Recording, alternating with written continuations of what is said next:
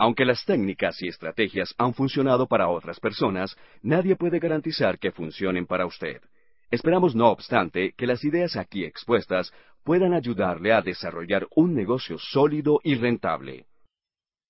Es emocionante ver cuando suben pines nuevos y aunque no sean de tu organización, tú te emocionas y eso es lo bonito, porque sabemos que estamos todos en el mismo negocio.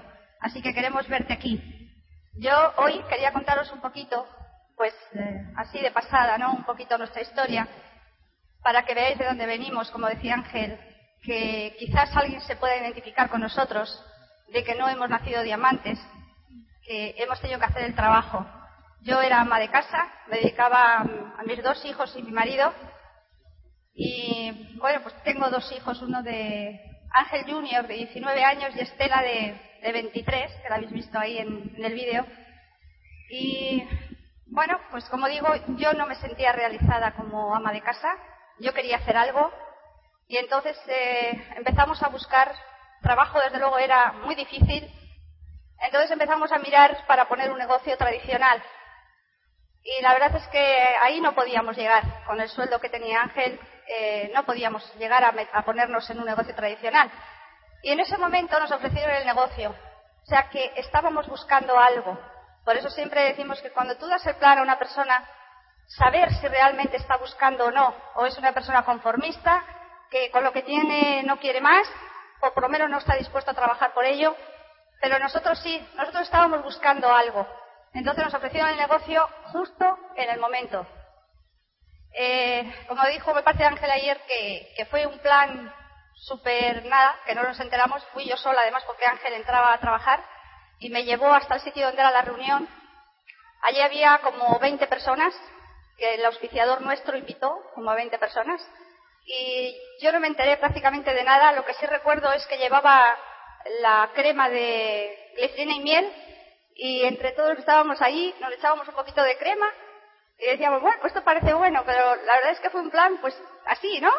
Y, y nada, firmamos rápidamente al día siguiente con una demostración de limpia cristales no sabíamos nada más, pero nos dijo que era bueno y que se podía ganar dinero. Y como estábamos buscando algo, pues firmamos el contrato, por lo que pudiera pasar. Si eso era verdad, nosotros no nos íbamos a quedar fuera. Por eso muchas veces nos esforzamos demasiado en que hay que dar bien el plan y hacer bien los circulitos. Ten por cuenta que cuando das el plan a una persona soñadora, una persona que quiere algo más, esa persona va a entrar, le des el plan mejor o peor. Eso es lo menos importante. Y nosotros firmamos el contrato a los seis días de firmar el contrato nos dijeron que había un seminario en, Madrid, a 400 kilómetros. Ángel se las arregló para cambiar el día con otros compañeros y nos fuimos para allá. Eh, en la primera parte Ángel se dormía porque, bueno, el trabajo de él, como sabéis, era de, noche. Y entonces le entraba el sueño y yo tenía que estar cada dos por tres dándole con el codo para que no se durmiera. Pero es curioso porque en la segunda parte se despertó rápidamente cuando le hablaron del sueño eh, de, la persona que, que, hablaba de lo que había conseguido con este negocio y Ángel se despertó. Se despertó de verdad. Tanto es así que cuando salimos nos dimos la mano con nuestros auspiciadores y dijimos esto lo vamos a hacer. Y de ahí en adelante fue lo que hicimos. Yo no sé, mm, pero me siento privilegiada en el sentido de que la mayoría de las personas han tenido algún momento con idea de rajarse. Sinceramente, nosotros nunca hemos pensado en dejar el negocio. No, no sé por qué, pero nunca pensamos en ello. Entonces, siempre lo que hemos estado ha sido en todas las actividades, siempre trabajando y no sé, y esto no es para que nadie lo haga si no quiere, pero nosotros lo que hicimos fue desde el principio trabajar y trabajar y trabajar y cuando a Ángel le dieron las vacaciones, en lugar de irnos de vacaciones, lo que hicimos fue poner más esfuerzo en seguir dando planes. Entonces, nosotros tenemos mm, esmeraldas en la organización que muchas veces ellos lo dicen. Ese verano que comenzamos el negocio, la mayoría se fue pues, a la playa eh, de vacaciones, ¿no? Que es lógico, las tenían programadas ya y se fueron, pero nosotros no. Nosotros decidimos que íbamos a invertir más tiempo en el negocio y aprovechamos las vacaciones. Fue un verano donde no vimos el sol, estábamos blancos, y en Santander estar blancos pues es como, como un pecado, ¿no? Porque todo el mundo se veía moreno y nosotros estábamos blancos porque no habíamos pisado la playa pero sabíamos lo que queríamos, sabíamos, queríamos conseguir nuestros sueños y así fue como, fuimos avanzando en el negocio y estar a diferentes fines. Y sabes qué? Que nosotros hemos tenido que pasar un montón de obstáculos como todos vosotros. A nosotros se nos han caído organizaciones, pero organizaciones.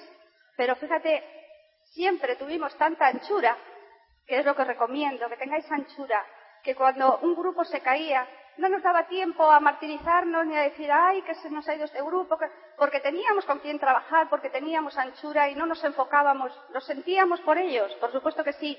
Pero veis una cosa, las organizaciones que se cayeron enteras fue porque nunca conseguimos llevarles a una actividad. Nunca estuvieron en el sistema. Porque en España teníamos el problema de que nos decían que, eso era una, una de americanos, o sea que en España era diferente y era difícil introducir ese sistema, muy difícil. Entonces había organizaciones pues que se caía el cabeza de grupo o al revés o el de abajo y era como las fichas de un dominó. Cuando se cae una ficha, rápidamente tumba todas. Pues así pasaba, ¿no? O sea, las organizaciones que no conseguíamos introducir ese sistema se iban así como habían entrado. Entonces, por eso hablamos tanto de lo bonito y lo bueno que es que las personas entren en el sistema, porque sabemos que tenemos que crecer, que, tenemos que cambiar, tenemos que cambiar un montón de cosas, pero tú tienes que tener claro lo que quieres para conseguir lo que tú deseas. Sinceramente, yo este viaje, por ejemplo, estoy, cuando vengo, pues me encanta estar con, la gente, estar con ellos y, les quieres porque es así, ¿no? Y vienes por ellos, pero casi casi Ángel me ha tenido que, que, agarrar para llevarme al coche para salir de mi casa porque sinceramente pues me encuentro tan a gusto y disfrutando de cosas pequeñas. O sea, no penséis, o sea, es que este negocio es tan grande y tan bonito, ¿no? Porque cuando consigues lo que quieres, cuando tienes esa casa, por ejemplo, pues disfrutas de las cosas más pequeñas del mundo. Yo disfruto dando paseos con esos perritos que habéis visto, dando el biberón al cordero y jugando un poquito al golf, darte un baño en la piscina, yo qué sé, o sea, cositas pequeñas pero que disfrutas un montón. Y bueno, pues las cosas se van realizando, ¿no? Y se van cumpliendo, como digo, y los sueños están ahí porque siguen estando, porque a nosotros siempre nos dijeron que nunca debes dejar de soñar. Cuando consigues un sueño tienes que tener otro más grande y así sucesivamente. Lester dice que cuando se deja de soñar es que estás muerto. Entonces hay que seguir soñando, hay que estar ahí y bueno, pues otro sueño, por ejemplo, pues de, nuestro sueño era que mi hija se incorporara al negocio. Eh, ella estudió una carrera, hizo un máster y su ilusión era trabajar y su sueño era ser ejecutiva de una empresa. Entonces encontró un trabajo y estuvo, ha estado dos meses trabajando ahí. Eh, hemos tenido la gran suerte de que encontró un jefe que venía días que venía a casa con las lágrimas en los ojos porque es una niña muy responsable, muy trabajadora no, el trabajo no la asustaba, pero las broncas que le echaba su jefe venía a casa súper cabreada. Entonces ha estado dos meses y después de pasar todas las navidades decidió trabajar ahí en la oficina. Y ahí trabajan los dos, porque señores, eh, si se dan cuenta, este negocio es tener un hogar, una empresa. Y eso es lo más grande, el trabajar toda la familia unida, el tener tu negocio y bueno, pues de momento ahí están los dos. Sabemos que más tarde van a empezar a desarrollar el negocio. Hay que ir por partes. Todos sabemos que a la fuerza las cosas no funcionan, pero vemos que los sueños se van realizando y se van cumpliendo y vemos cómo nuestra hija pues ya se está interesando por, por, el negocio y cómo, cómo te va. O sea que poquito a poquito, nosotros sabemos que un día va a venir a Argentina ella también a dar conferencias porque ella va a hacer el trabajo también porque no es lo que nosotros hayamos podido conseguir para ellos, es lo que ellos van a hacer por ellos mismos, porque todos sabemos que en este negocio eh, el dar, no, o sea, tienes que trabajártelo y crecer como persona y saber mm, disfrutar por lo que tú has hecho, no por lo que te han dado. Y ese es nuestro objetivo con nuestros hijos, que lo hagan ellos también.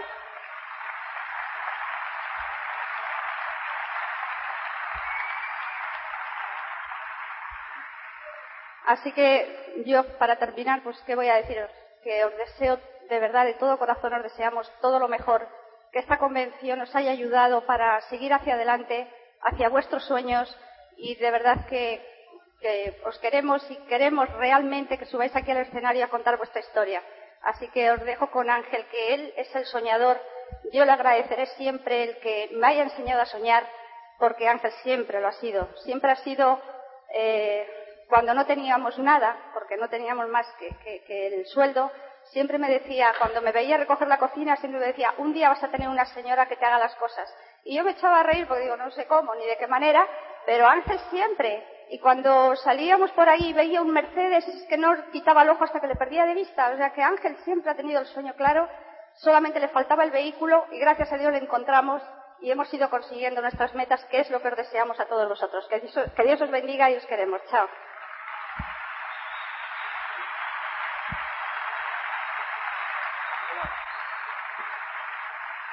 Bueno, te lo dije. La dije que iba a hacer de ella una reina y, eso es lo que tú, esa posibilidad es la que tú tienes en tus manos. Tú sabes, amigo mío, esto para los hombres, ¿tú sabes cuál es el sueño de tu mujer? ¿Sabes? Tienes que saberlo. Tienes, tienes que saber que el sueño de toda mujer es tener un hombre al lado que sea capaz de ganar más dinero del que ella puede gastarse. Así que tú sabes, ¿eh? Bueno, yo, yo os invito, os invito a que escuchéis deprisa y acabamos al mismo tiempo, ¿eh? Escuchar deprisa como yo hablo y vamos a acabar juntos. Mira, yo el pequeño de dos hermanos, pues, lo único que yo recuerdo, dos hermanos, sea una hermana de cinco años mayor que yo, lo único que yo recuerdo que yo he hecho en mi vida ha sido trabajar, trabajar, trabajar, trabajar, siempre, siempre trabajando, siempre trabajando. No he visto otra cosa. Desde que tenía siete, ocho años, pues eh, yo nunca fracasé en los estudios, nunca, ¿eh? No estudié nunca, así que nunca fracasé. Cuando tenía siete u ocho años ya, pues tuve que, mi padre tuvo que delegar en mí por obligación de su enfermedad, pues lo que él hacía, el, tema de las ovejas. Así que ahí pues, eh, y, y, no sabes de lo que eres capaz hasta que la vida no te da oportunidad de probarlo. ¿Entiendes? Quédate con esto, amigo. No sabes de lo que eres capaz hasta que no lo intentas. ¿Eh? O sea, que por mucho duro, por muy duro que te parezca el negocio, cuando a mí alguien me dice que esto es duro y yo recuerdo lo que yo he hecho en mi vida, digo, bueno, cuando no tengo confianza, pues no se lo digo, pero cuando hay confianza, le digo, tú no sabes lo que es la dureza en la vida. ¿Entiendes? No tienes ni idea. Por eso te quejas ahora. Bueno, pues ahí, eh, cuidando las ovejas, esa fue mi universidad. Así que cuando yo tenía 13 o 14 años, tenía un diploma. Yo ya estaba graduado en pastoreo furtivo. ¿eh? Tú sabes, la, la obliga, o sea, la, la, las circunstancias obligaban a ser furtivo para que los animales pudieran comer, porque era pues el único ingreso que había en la casa, el único medio de vida, etcétera. Y así pues hasta los 14, 15 años, donde, donde viendo que la, empresa que recolectaba la leche, que producían las ovejas, estaba engañando a la familia, yo le decía a mi padre, mira, hacemos el queso, ¿eh? Mi madre hace el queso aquí, yo lo vendo, yo agarro la bicicleta y voy a vender. Y le, me, costó trabajo convencerle. Y luego después, por obligación, pues tuvo que hacerme caso, porque un día esa empresa de leche dio en quiebra. Y entonces ya mi madre tuvo que hacer por obligación el queso para no tirar la leche. Y yo me agarraba todos los días a la bicicleta con 40 kilos de queso, que pesaba el queso más que yo. Y sabes, como a subir cuestas, ¿eh? ¿Entiendes? Y a vender el queso todos los días, a llevar el dinero a casa. Trabajar, trabajar, trabajar y trabajar. Con 16 años ya aquello me parecía poco y se me, se me puso en la mente que yo tenía que ser más productivo para la familia. Y yo tenía que llevar más dinero a casa. Y era el momento de la emigración, la gente marchaba a Francia y Alemania, eh, los, los, los jóvenes, pero no con 16 años, los jóvenes con 20, 22, 25 y para arriba, ¿no? Y sobre todo al trabajo duro del campo, a Francia, pues eh, eran, eran pues hombres curtidos con, con 25 o 30 años a trabajar 15, 16 horas diarias. ¿Entiendes? Y a mí, y, la, y, las mujeres, a mí me hace gracia cuando alguien me dice, ¿estuviste en Francia en la vendimia? Yo no sé quién ha dicho eso. ¿No? Fíjate cómo se tergiversa la información. A la vendimia iban los chavales de 15, 16 años y las mujeres. Pero yo tenía que demostrar que era más hombre. Yo estaba más curtido, ¿entiendes? Así que no me digas cómo, porque mi madre no quería que yo fuera y yo necesitaba el permiso. No me digas cómo, yo un día tenía los papeles y me marché. Agarré una maleta con dos camisetas, dos calzoncillos y dos paquetes de tabaco y a la frontera y ahí me encuentro en la frontera del Instituto de Inmigración, pues eh, esperando que alguien me auspiciara, fíjate lo que es la vida, fíjate, esperando que alguien me auspiciara porque allí había un mostrador tres veces este escenario de largo, y había como 40 zapatas en un patio con 5.000 personas ofreciendo un contrato. Contrato para cinco, ahí salían cinco. Contrato para siete, ahí salían siete. Y yo iba solo, no conocía a nadie. Tú imagínate, para un trabajo duro, ¿quién iba a auspiciar a un, a un muchacho canijo, delgado? ¿Entiendes? cuando se necesita una resistencia pues tremenda para eso. Y entonces, yo creo que quedaban 60 o 70 personas, a mí se me estaba poniendo el nudo aquí, porque yo veía que no pasaba la frontera. Pero yo digo, a casa no vuelvo ni loco, yo tengo que pasar la frontera. Cuando ya quedaban 7, 70 o 60 o 70 personas, pues recuerdo el, el comentario de una zafata que me dice, niño, pero tú sabes dónde vas, esto es para hombres. Yo me piné así un poquito y le dije, mira, lo que ves, pues puede que no te parezca de hombre, pero de aquí para abajo lo soy mucho más. ¿Entiendes?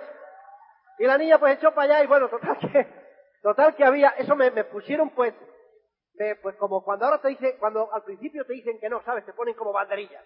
Bueno, pues total que ahí aparece un equipo de cuatro y ofrece a la azafata en ese momento un contrato para cinco.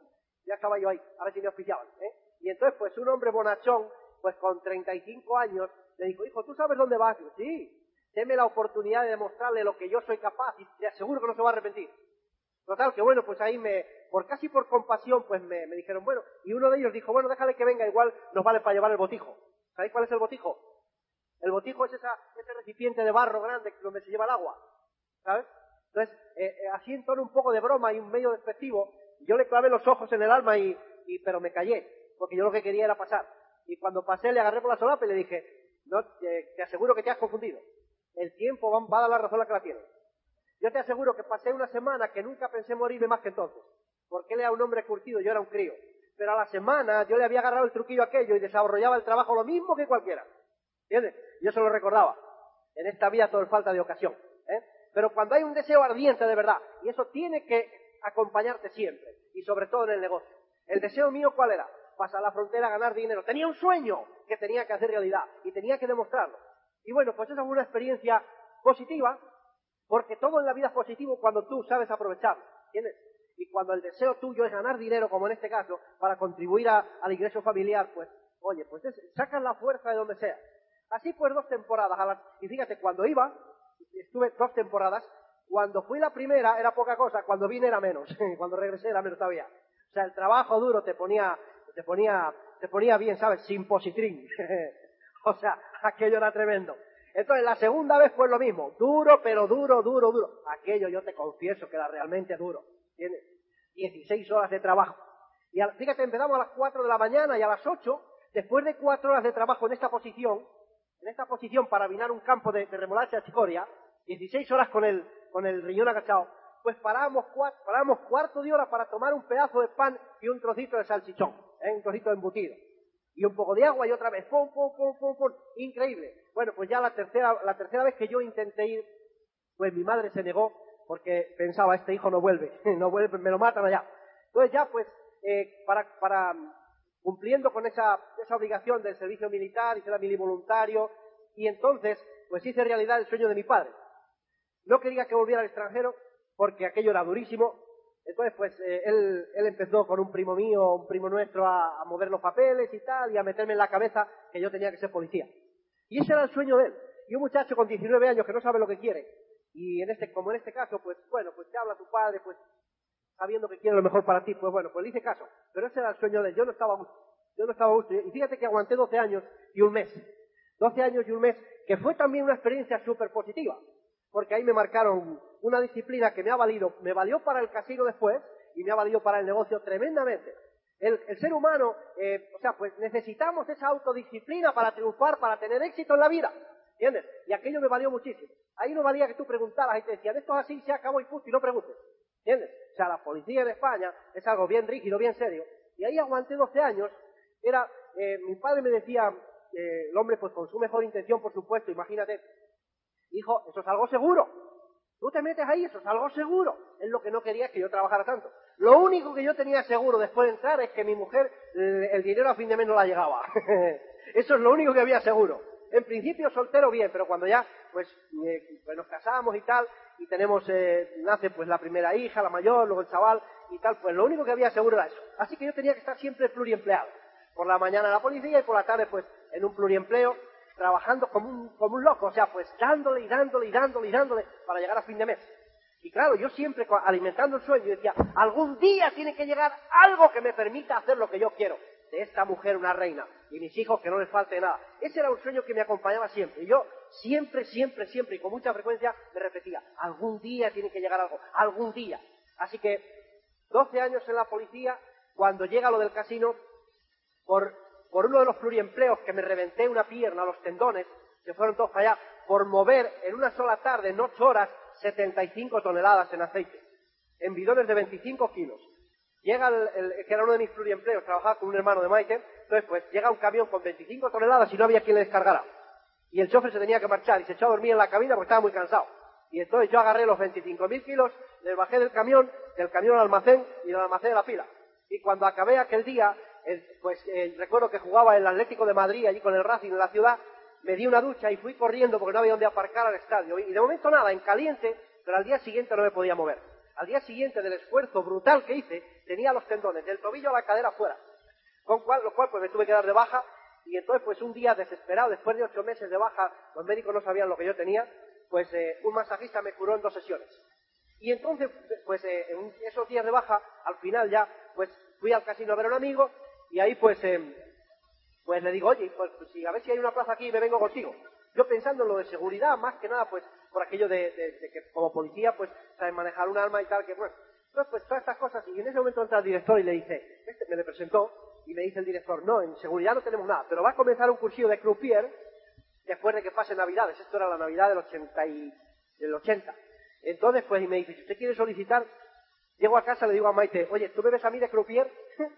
Y me dice, ¿qué es eso? Digo, yo tampoco lo sé. Pero fíjate tú, o sea, tú te imaginas yo con un smoking y tal, pajarita en el casino, eso, eso debe ser croupier. Y me dice, ¿y por qué no? Digo, pues claro que sí, ¿por qué no? Si hay más dinero, vamos para allá. Bueno, pues ese, al día siguiente solicito, me dicen, mire, el cursillo dura tres meses, la empresa no tiene contraída ninguna, ninguna obligación con usted, si usted vale en esos tres meses, supera las pruebas bien, y si no, usted se va a su casa. Y el cursillo tenía un descanso en la Navidad. Había 20 alumnos que estaban un mes ya haciendo cursillo. Yo llego allí y me encuentro con 20 jóvenes entre 25 y 28 años que están buscando su primer empleo. están buscando su primer empleo. Y yo no tengo más, y perdóname, no presumo inteligente, simplemente es un poco de psicología. Veo cómo actúan. Veo que lo que quieren es descansar. O sea, están esperando que les llegue la hora, la campanita para salir y tal. Y que, oh, esto es terreno abonado. Aquí ser el primero es fácil. Ser el primero, dignamente, es fácil. ¿Por qué? Porque no hay competencia. ¿Entiendes? No hay competencia. Porque la gente lo que quiere ayer, hoy y mañana es que le manden el dinero a casa. ¿Entiendes? Así que yo veo aquello y digo, Dios mío. Fíjate cómo fue que cuando, y así me gané, yo no, yo no tenía recomendación ninguna porque el compañero de seguridad pues no tenía para decir, oiga, este que vaya a entrar, ¿no? Pero es una empresa, mm, es una empresa pública, ayuntamiento, diputación, unas tarjetas de recomendación así de grandes, de todos los 20 que estaban allí menos la mía.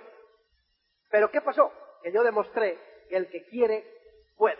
¿Entiendes? Y entonces cuando todo el mundo se iba a, ver la televisión, a ver el partido o tal, yo me quedaba allí practicando, pum, pum, pum, pum, y al día siguiente me levantaba y mientras mi mujer fregaba los cacharros a mano, tenía la tabla allí y me estaba preguntando. Yo detrás, fumándome un cigarrito, mi café y tal, después de comer, practicando, aprovechando el tiempo al máximo. ¿Entiendes? Cuando tú quieres lograr una cosa y tú te le propones, cuando esa fuerza, cuando tú sabes que puedes, te sale una fuerza del interior que no hay quien te detenga, te decía ayer y te repito. ¿Entiendes? Pero tú tienes que enamorarte de lo que haces. Así que fíjate cuál, es mi sorpresa, que a los ocho días me llama el director y me dice, ¿cuánto tiempo tarda usted en estar libre de su, contrato con la policía? Y estábamos a 9 de enero, esto era el 9 de enero, ya había empezado el día 3 después de, Año Nuevo, y le digo, lo que queda de mes, y me dice, pida usted la baja, aquí tiene un, tiene un puesto asegurado. Yo no me lo podía creer, porque yo no tenía ni idea, no sabía, pero él había visto que yo quería, y por tanto, pues podía aprender. Total, que pido la baja el día, y me dice, el día 12 de, 15 de febrero usted tiene que estar trabajando. Porque, porque la, licencia de la policía de Madrid, de la, tal, se demoró, pues luego fue el 15 de marzo. Pero bueno, el caso es que ahí estuve, pues, pues, eh, ahí estuve nueve años y medio, casi diez, hasta que por fin, pues, eh, buscando, o sea, buscando, siempre buscando. Porque cuando entro de, de, dejo la policía y entro en el casino, pues gano el doble. Yo estaba ganando 500 dólares en la policía entonces y entro al casino ganando mil. Pero el dinero parece que no se iba a acabar nunca. Dios mío, yo le decía a Maite, pero te das cuenta, esto es increíble. Ya no hacía falta pluriempleo, ya, o sea. Pero ¿qué es lo que ocurre? Que te vas adaptando a lo que ganas. Sales un día más a cenar, un, un caprichito más, un vestidito más, un traje más, y a fin de mes, en tres o cuatro meses te has adaptado y a fin de mes estás igual. ¿Entiendes? Entonces, pues bueno, yo seguía buscando y por fin llega el negocio. Y con él la libertad se consigue dando planes con paciencia y humildad, trabajando día a día con fe, entusiasmo y empeño, ayudando a otras personas a hacer realidad su sueño. Dame un aplauso, coño.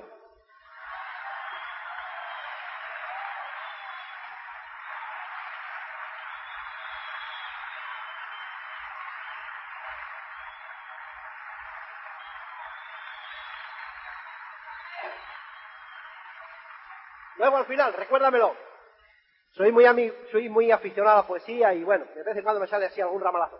Esto, Entonces llega el negocio, y fíjate, y te voy a decir algo y te voy a repetir, que no te importe nunca. El caso es que tú estés en activo, comprometido, con fe, sabiendo lo que ofreces, sabiendo lo que quieres. Eso es lo que cuenta.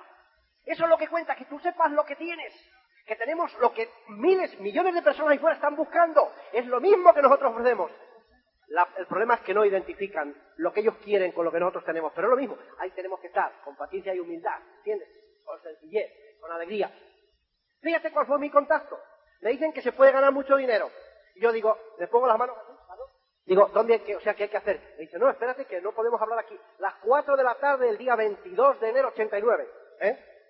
Y a las 8 Mike estaba en, el, en la cafetería esa, escuchando el plan. Yo la dejé allí a las 8 menos 5, me fui a trabajar al casino. A las 11 la llamo, le digo, ¿qué hay del negocio ese? Me dice, no sé, no he entendido nada.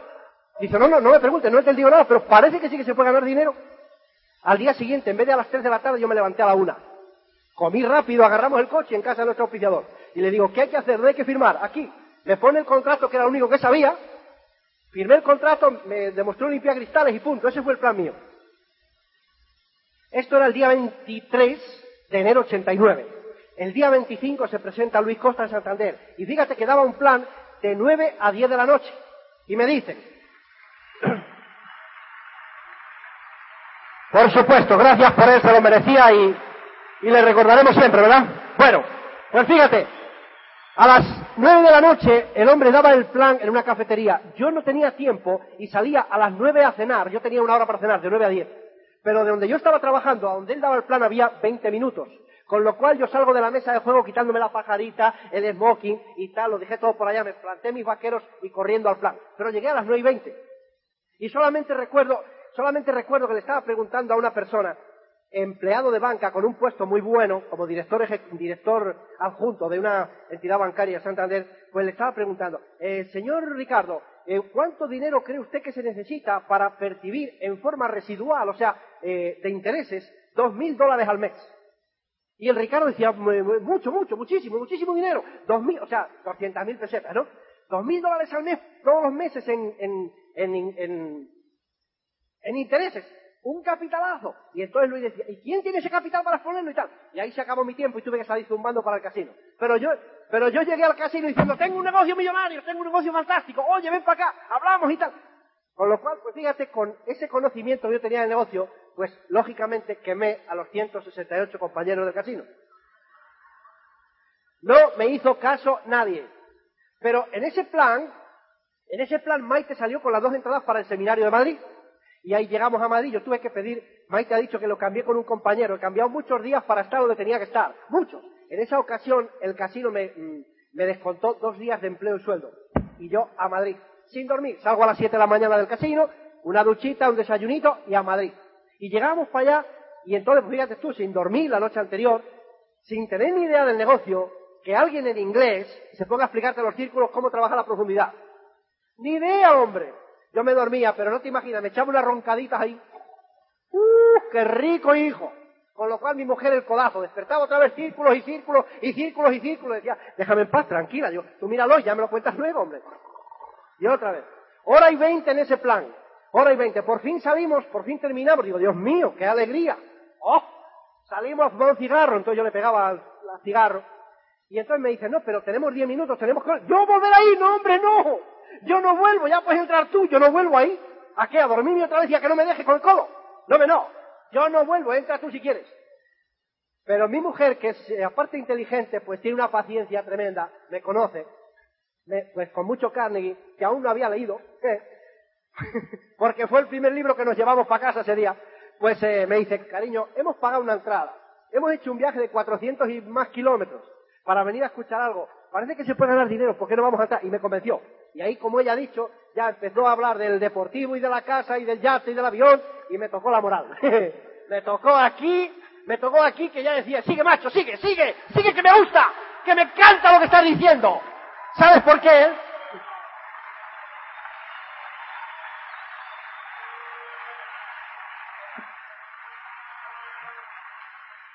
Me encantaba porque dentro de mi poco, de mi nulo conocimiento del negocio, de no conocer a las personas, yo pensé, hice un análisis rápido, digo, no tiene sentido que estos hombres vengan aquí a decirnos algo que es mentira. Y el tipo termina, el tipo digo, se me ha pegado esta palabra, pero con mucho cariño, porque sabéis que estoy hablando de Foley, pues se me, se me, era Foley el que yo plan, el que trabajaba los ciclos allá, y el amigo Tato, muy despacito, ¿sabes? Muy despacito, le, le traducía. Total que, bueno, un detalle del amigo Pedro, querido por todos nosotros en España, pues eh, Pedro y Pacha han dejado una huella tremenda, ¿eh? y tantos otros, el, pues Tony Wilda y tantos otros, ¿no? Eh, pues eh, yo recuerdo que salgo al descanso y me dice, hola, mi nombre es Pedro Elizalde, ¿cómo, ¿qué tal está? Mi nombre es Pedro... Yo digo, sí, pues saludando allá a todo el mundo, digo, pues está loco, o sea, pues, ya sabes cómo es. Increíble, increíble, pero la segunda parte, o sea, cuando acabamos yo fui a despedirle, oye, muchas gracias, me ha encantado lo que has dicho, ¿sabes? O sea, lo que ha dicho a través de este que hablaba, sensacional. Sensacional. Y terminó aquel seminario y yo salí auspiciado sin tener ni idea, pero yo dije, yo esto lo voy a hacer, si esto lo han hecho, yo voy a hacer que esto reviente. Pero no con, o sea, no, mal, no malinterpretes. No es la soberbia lo que llegaba a mí, era la fe, era el convencimiento, era el sueño al que yo había quitado el polvo y yo sabía que yo iba a hacer realidad ese sueño. Yo lo sabía ese día ya. Estaba conmigo la fe, ¿entiendes? Entonces, Tú sabes el plan que me habían dado, no tenía ni idea, yo no tenía ni idea. Y estaba quemando personas. Pero el entusiasmo eh, hacía que las personas escucharan. Y poniéndome a enseñar lo que no sabía, aprendí. ¿Entiendes? Claro, practica. Y me decían, y al principio los primeros cassettes traducidos de, de americanos, traducidos por Luis, y algunos pues te decía, pon una silla vuelta e imagínate que hay alguien, dale el plan, practica y practica. Mi mujer y yo, yo le daba el plan a ella, ella a mí. Y recuerdo un día que llega nuestra hija, con 15 años entonces, 15 o 16 o 14, ya no sé, y, dice, se queda mirando por detrás del sofá, entra del, colegio y le digo, y se pone detrás y ve que le estoy dando el plan. Y recuerdo la expresión de ella que dice, oye, ¿y la gente os dice que no? Digo, hija, no te imaginas. Le dije, pues eso es facilísimo. bueno, una anécdota más. Total que comenzamos, comenzamos, y el plan que, que, que yo escuché después es que entre 3 y 12 meses Tú podías estar al 21% ganando 1.500 dólares. Y yo dije a Maite, digo, si puede ser en 3 mejor que 9, ¿eh? o sea, mejor que 12, ¿eh? Vamos a por ello. Vamos a aprovechar el tiempo a tope. Total, que nos pusimos a tope y dijimos sí a todo. No digo que me he casado dos veces. Uno con esta tremenda mujer, con la que soy tremendamente feliz, y otra con el sistema. Le dije sí sin condiciones. Vamos a hacer que esto sea verdad para nosotros. Vamos a hacer que esto reviente. Y empezamos a trabajar. Empezamos a trabajar. Esto era pues eh, en enero. Fíjate, yo como había quemado a todos los compañeros del casino, te voy a contar un par de anécdotas.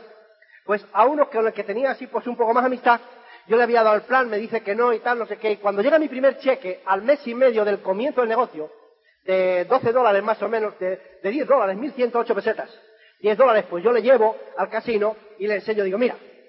Y me dice, vaya una porquería.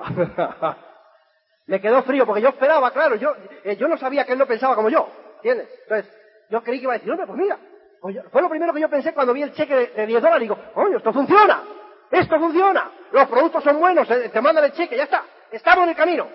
Así que me dice el tipo que, fue una porquería, coño, me quedó frío aquello. Entonces, espero al cuarto mes, al quinto mes, perdón, cuando llegamos al 21, junio, que llegamos al 21, el mes de junio, y me viene el cheque 20 días más tarde de mil dolaritos. Digo, ah, este se va a enterar, este sí que le va a gustar. Entonces yo, con la idea de decirle qué tal, porque éramos y somos amigos, llego el chequecito y le digo, mira, Miguel, y me dice, va, puede ser falso. Coño, el tío, tú, el primero es pequeño, es una porquería, el segundo mil dólares me dice que es falso, y entonces, eh, fíjate, el ego, ojo al dato, el ego controlado es bueno. Tú en la vida vas a dar la razón a alguien. O se la das a los que te dicen, no funciona, te lo dije. Si tú te rajas, o tomas la decisión de, que la razón la tienes tú. ¿Entiendes? Y entonces tú tienes que demostrarlo. Con tu trabajo y tu fe y tu compromiso y tu sueño y llevar el negocio arriba. ¿Tienes? Así que esa era mi fe, ese era mi compromiso y mi sueño cada vez más grande. Y yo dije, a Miguel no le vuelvo a decir nada hasta que no se lo pueda demostrar de otra forma. Y mira por dónde fue uno de los compañeros, porque es y será amigo, ¿entiendes?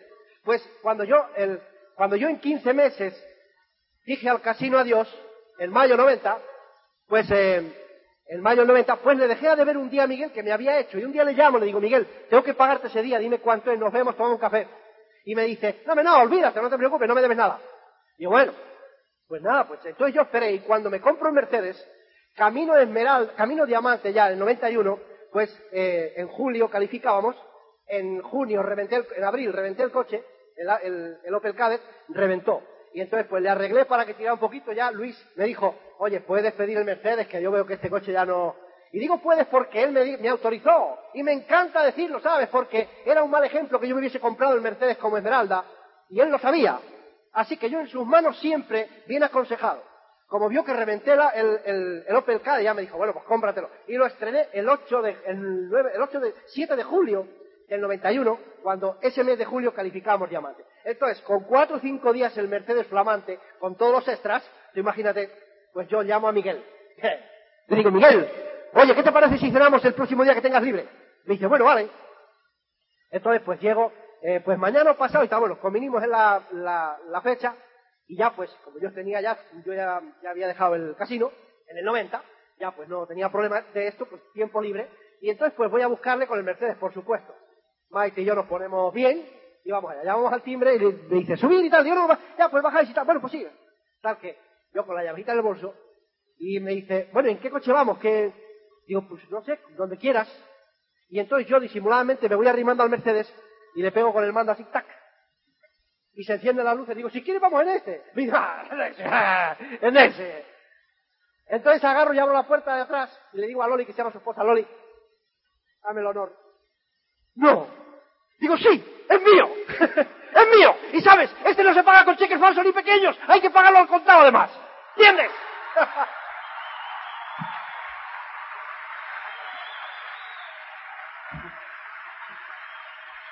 Pero para entonces, para entonces, pues ya, como te digo, el compromiso al 100%, compromiso total, aprovechando el tiempo, planificando, viajando día tras día, tras día, tras día, habían pasado ya un poco tiempo y, el sueño estaba ahí. Yo pasaba el escudo, un puerto, un puerto con un 18% de desnivel, a la ciudad donde, de donde es Maite, a dar planes, ahí levantamos una pata al 21% en cuatro meses y en el quinto no había nadie. Y entonces coincidió el invierno, coincidió el invierno y en ese puerto iba mucho. Y yo iba a dar planes, estando aún en el casino, volvía a las 3, las 2, las 4 de la mañana y tenía que parar con el Opel Kadett a poner cadenas. ¿Tú sabes lo que yo veía cuando yo me... ¿Tú crees que yo tenía frío? Yo, me- yo salía del coche en camisa, en camisa, me ponía unos guantes para no mancharme, ¿sabes? Para no el volante y tal, pero en camisa no, pero no tenía frío. Y yo decía, algún día, aquí, yo voy a parar con el Mercedes y acariciaré la estrella. Y mentalmente la acariciaba allí en el Opel. La estrella. Yo veía la estrella allí. La veía. Y esa, esa era la fuerza material, porque tú, como te decía, si el ego lo controlas, es bueno que tú lo tengas para, para que sepas que tú puedes darte la razón a ti siempre y cuando seas capaz de hacer ese compromiso al 100%. Contigo, con tus hijos, con tu familia, para darle lo mejor, porque ellos merecen lo mejor. Ellos son lo mejor que tú tienes. Y tienes ese compromiso contigo que hacer. Así que, en cinco meses habíamos llegado al 21%, en 13 meses estábamos como perlas, en, julio del 90 calificamos Esmeralda, y en julio del 91 pues llegamos a Diamantes. Llegamos a Diamantes, y fíjate, a mí me hace gracia la gente cuando me dice, y cuando tú tratas de arrancar el sueño de las personas y preguntarle, ¿cuál es tu sueño? Y te dicen, yo quiero, yo quiero hacer una residencia para los ancianos, y yo quiero hacer para los pobres, y yo quiero tal, y yo quiero cual. Yo me quedo mirando y le digo, sensacional. Pero vamos a empezar la casa por los cimientos. Primero, piensa en ti. Tranquilo, que eso no es malo. Primero piensa en ti, porque lo mejor que podemos hacer por los pobres es no ser uno de ellos. ¿Entiendes? Eso es lo mejor que podemos hacer. Entonces, primero piensa en ti. Y después va a venir todo lo que tú quieras que venga. No te preocupes. La gente como que tiene prejuicios, como que quiere justificarse. O sea, no, hombre, no. Yo entré a este negocio por tres razones. Dinero, dinero y dinero. ¿Entiendes? Y una cuarta, dinero también. Me encanta el dinero. Ahora, una cosa es que tú pienses en amasar fortuna y otra cosa es que este negocio te prepara bien para que sepas compartir. Yo te digo una cosa y no, y no me, no me, pero no tengo ningún reparo en decírtelo. Nosotros estamos haciendo ahora mismo en obras de caridad todos los meses tanto como yo ganaba en un año antes, poco más o menos. ¿Entiendes? O sea que este negocio te prepara. No te pienses que estás hablando con alguien que solo piensa en él. No. Y es bueno que tú tengas esa mente abierta. Y estate dispuesto en lo pequeño a compartir. Cuando llegue lo grande vas a estar habituado y vas a experimentar esa sensación tremenda. ¿Entiendes? Esa sensación tremenda de compartir con los demás. Bueno, pues en, en- ya pues en julio del 91, pues como diamante empiezan a llegar las recompensas. Empieza a llegar pues ese Mercedes que, que me ha dado pues muchas satisfacciones. Ahora mismo tiene 307.000 kilómetros. Ahora es con el que anda Maite, porque cuando tú seas diamante y consolides tu diamante y, bueno, pues después de, esto, pero fíjate, hay otro sueño que yo hice realidad. O sea, que esto es mucho más grande que todos los Mercedes del mundo juntos. Y todos los Audis y todos los Ferraris y todo lo que tú puedas imaginar. Yo tenía a mis padres, a los que tenía que adivinar, pues envejeciendo, muriendo de pena, por no disfrutar de sus dos, por no poder disfrutar los últimos años de su vida de sus dos únicos hijos. Mi hermana a 100 kilómetros de ellos y yo a 300. O sea, te han criado, han pasado un montón de noches en vela por ti, han sufrido, se han sacrificado y los últimos años de su vida, apretándose el cinturón porque la jubilación es pequeña, tienes que visualizarles muriendo de pena solos, tristes y aburridos. Dios mío, ese era el dolor más grande que yo tenía aquí, ese era mi sueño más grande. Pero sabes una cosa, a los compañeros del casino, a los compañeros del trabajo, eso no les preocupa, o sea, con eso yo no podía darles, con eso yo no podía darles como se suele decir en los morros, no sé cómo suena esa frase. Con eso yo no podía demostrarles, ¿entiendes? Sí que se lo demostraba con el Mercedes, pero ¿sabes qué? El Mercedes llegó en julio del 91. El chalet había llegado en febrero anterior. ¿Para qué? Para tener mis padres conmigo y los seis últimos años que Dios le dio de vida a mi padre, que no le faltara de nada, absolutamente de nada, y, se- estar ahí pues como dos reyes. ¿Entiendes? Entonces, fíjate, la cuestión es que primero el chalet, una señora para que les cuidara y tal, y bueno, pues han tenido seis, siete años de calidad de vida total y poder tener esa satisfacción de llegar por la noche a las dos, las tres, las cuatro de la mañana, abrir la puerta de su habitación y verles despierto y decir, la mañana, que descanséis, que lo habéis ganado, campeones. ¿Entiendes? Y no tener que, de, que cuando yo les llamaba por teléfono, pues adivinar eh, pues esas lágrimas, ese sentimiento. O sea, este negocio te va a dar todo lo que tú quieras, amigo. Todo lo que tú quieras. Pero tienes que estar dispuesto a luchar y hacer ese compromiso total contigo. Así que en, en, en julio del 91, pues llegamos a Diamante, seguimos luchando, seguimos trabajando, no hemos bajado la guardia en ningún momento, ¿entiendes? En ningún momento. Porque llega un momento en que este negocio te, va cambiando poquito a poco y, va, y va consiguiendo que te olvides de ti y empieces a pensar en los demás. Y, sabes una cosa, que a mí me produce un tremendo placer el estar en un sitio, en otro, y en otro, y en otro. Yo no podré parar nunca, nunca. Yo dejaré este, este negocio cuando Dios me diga, "Va- vamos para allá que terminaste. Entonces, pues ya está. Yo imagino que cinco o diez minutos antes, ¿eh? Y pues, eh, pues me dará tiempo a prepararme un poco y, ¿entiendes?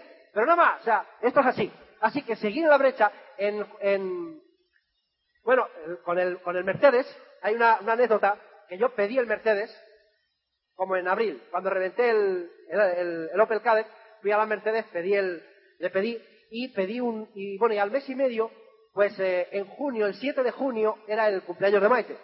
Y entonces, el 9, el día 9. Y yo digo, vamos a ver si le, vamos a regalarle un cochecito. Entonces, pues yo fui a la, misma Mercedes que tenía la concesión de Honda también, y llego y le digo, oye, quiero ver un Honda. Y sale el mismo vendedor y me dice, ¿ya no quieres el Mercedes? Digo, sí, hombre, sí, tranquilo, que me va a llevar los dos. no te preocupes.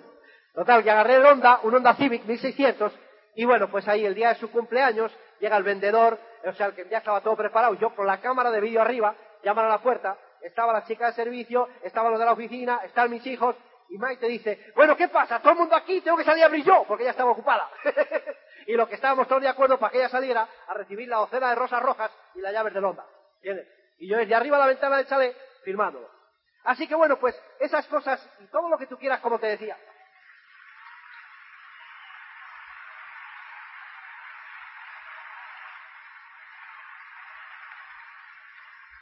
Y seguimos en la brecha. Lo mío son los coches. Yo tengo una pasión por los coches. En, en en agosto del 94 calificamos ejecutivos. En agosto del 94. Y entonces, pues, yo dije, yo tengo que dar el, el privilegio, el capricho de conducir un deportivo. ¿Cuál? El mejor, el Ferrari. Y me compré un Ferrari. Me compré un Ferrari 3... Espera, espera, espera, espera. Me compré un Ferrari 355F, que eso es una auténtica bomba. O sea, eso es una auténtica bomba. El ruido de ese coche, eso es algo que, mira, es espectacular. Y bueno, pues he disfrutado de él tremendamente dos veranos. Lo hice en dos veranos, que es cuando se puede andar con él, porque el agua, con ese coche con el agua es una barca. Con agua es una barca. Entonces, pues, me pasó muchas veces de tenerle pues por la noche para ir pues a Portugal, a Italia, incluso a Alemania, donde, donde ya estaba trabajando en Alemania. y prepararle, dejarle con las maletitas preparadas por la noche para por la mañana madrugar y arrancar. Te levantas por la mañana lloviendo, está cayendo agua, agarrar las maletas y al Mercedes. Y bueno, le, disfruté dos veranos, le hice en dos veranos 80.000 kilómetros, le disfruté tremendamente, logré sacar 285 kilómetros por hora, ¿eh? eso es una auténtica joya, me quitaron el carné una vez, no me, no me le quitaron dos porque, porque intervino un amigo, si no me le quitan y, y a lo mejor había sido definitivamente porque me pillaron a 2.65. o sea que, y entonces pues le agarré un poquito de, yo no tenía miedo, pero sí pues un poco de precaución y sobre todo pues eh, Maite, los chavales, los de la oficina empezaban a decir, no seas tonto, que esto no puede que no sé qué, que no sé cuánto, y tal, y no sé cuántos, y no sé qué, y al final pues te convencen. Entonces agarré el 96, le tuve 94, 95, y en el verano 96 le cambié por el que hoy está considerado uno de los coches más seguros del mundo, que es el Audi A8, con tracción integral, con Tiptronic, el entendido de la materia sabrá lo que estoy hablando, el cambio Tiptronic es un cambio automático con cinco velocidades manuales. Y eso es una auténtica bomba también. También le he puesto a 265. Es un cochazo. Sí, o sea, bueno, en España hay buenas autopistas. En España hay buenas autopistas. Y entonces, pues te permite, puedes permitir, si, si no tienes miedo a que te claven, claro. O sea, pues eh, te puedes permitir correr si tú quieres. En fin, los coches son lo mío, con los coches, o sea, pues con, con, todo esto pues vino, pues vinieron los coches, vino, pues esa, esa casa que habéis visto, ha venido pues el viajar el mundo entero. Así que trabajo y trabajo y trabajo y trabajo y trabajo. ¿Entiendes? Eso es lo que hay que poner para disfrutar. Y entonces ahora, pues fíjate, un día normal, mira, ahora en España estamos en invierno. Tú imagínate, eh, ahora llegamos a España pasado mañana, hace frío, mi hija me ha dicho hoy que está previsto que nieve en las playas de Cantabria. José, ¿qué te parece? Nevar en las playas de Cantabria. Está, sí, creo que ha nevado en Castellón, en zona de, verano y tal. Bueno, entonces, pues fíjate, yo me despierto a lo mejor a las 7, a las 8 de la mañana y miro, a las 7, uy, hace frío. Media vueltecita.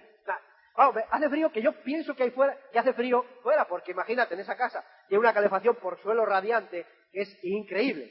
O sea, todo el suelo, pues con un, con un sistema de, que se llama así suelo radiante, pues ahí puedes andar pues, eh, pues como quieras, ¿entiendes?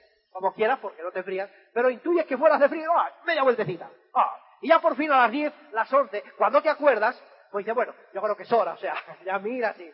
Y entonces baja a la oficina, saludas al personal, ¿qué tal? ¿Todo bien? Sí, fenómeno, sigan, hasta luego, ¿entiendes? Y entonces me agarro mi corderito, le saco a dar una vuelta por la finca, le agarro mis cachorros, agarro luego el pastor alemán ese que has visto de tres años y medio, eso es, un, eso es una joya. Está enseñado a atacar, o sea, es tremendo el, animal. Y entonces, pues al único que obedece es a mí.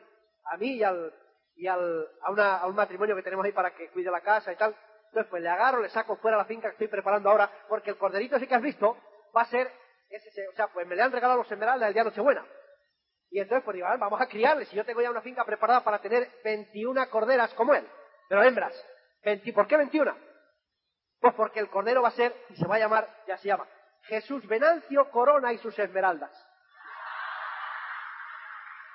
Así que ese es mi sueño y como te decía, este negocio te enseña a disfrutar de las cosas sencillas.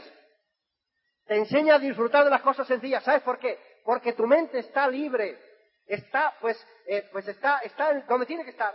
Sin preocupaciones, sin, sin, sin, sin trabas mentales, y entonces disfrutas de criar a dos cachorritos y a un cordero y a una, y a una, y a una de las cosas sencillas. Te das un paseo por la finca, yo agarro mi cacharita ¿eh? y mi anorak si llueve, le pongo mis botas de montar y salgo a dar una vuelta por la finca y feliz, pero feliz, ¿me entiendes? Mientras que los que me han dicho que no están con esa preocupación de cómo van a acabar el mes. Ten en cuenta una cosa y llévate esto contigo siempre. Cuando alguien te dice no, no te está diciendo no a ti, está diciéndole no a sus hijos, no a su familia, no a ese estilo de vida que él quiere, pero tiene miedo a luchar por ello. No tengas miedo, comprométete y lucha por tu futuro que está en tus manos. Así que, amigo mío, amigo mío, te ha llegado el negocio y con él la libertad. Se consigue dando planes con paciencia y humildad, trabajando día a día con fe, entusiasmo y empeño ayudando a otras personas a hacer realidad su sueño. Y eso es lo que yo te deseo, que seas libre de una vez. Nos vemos.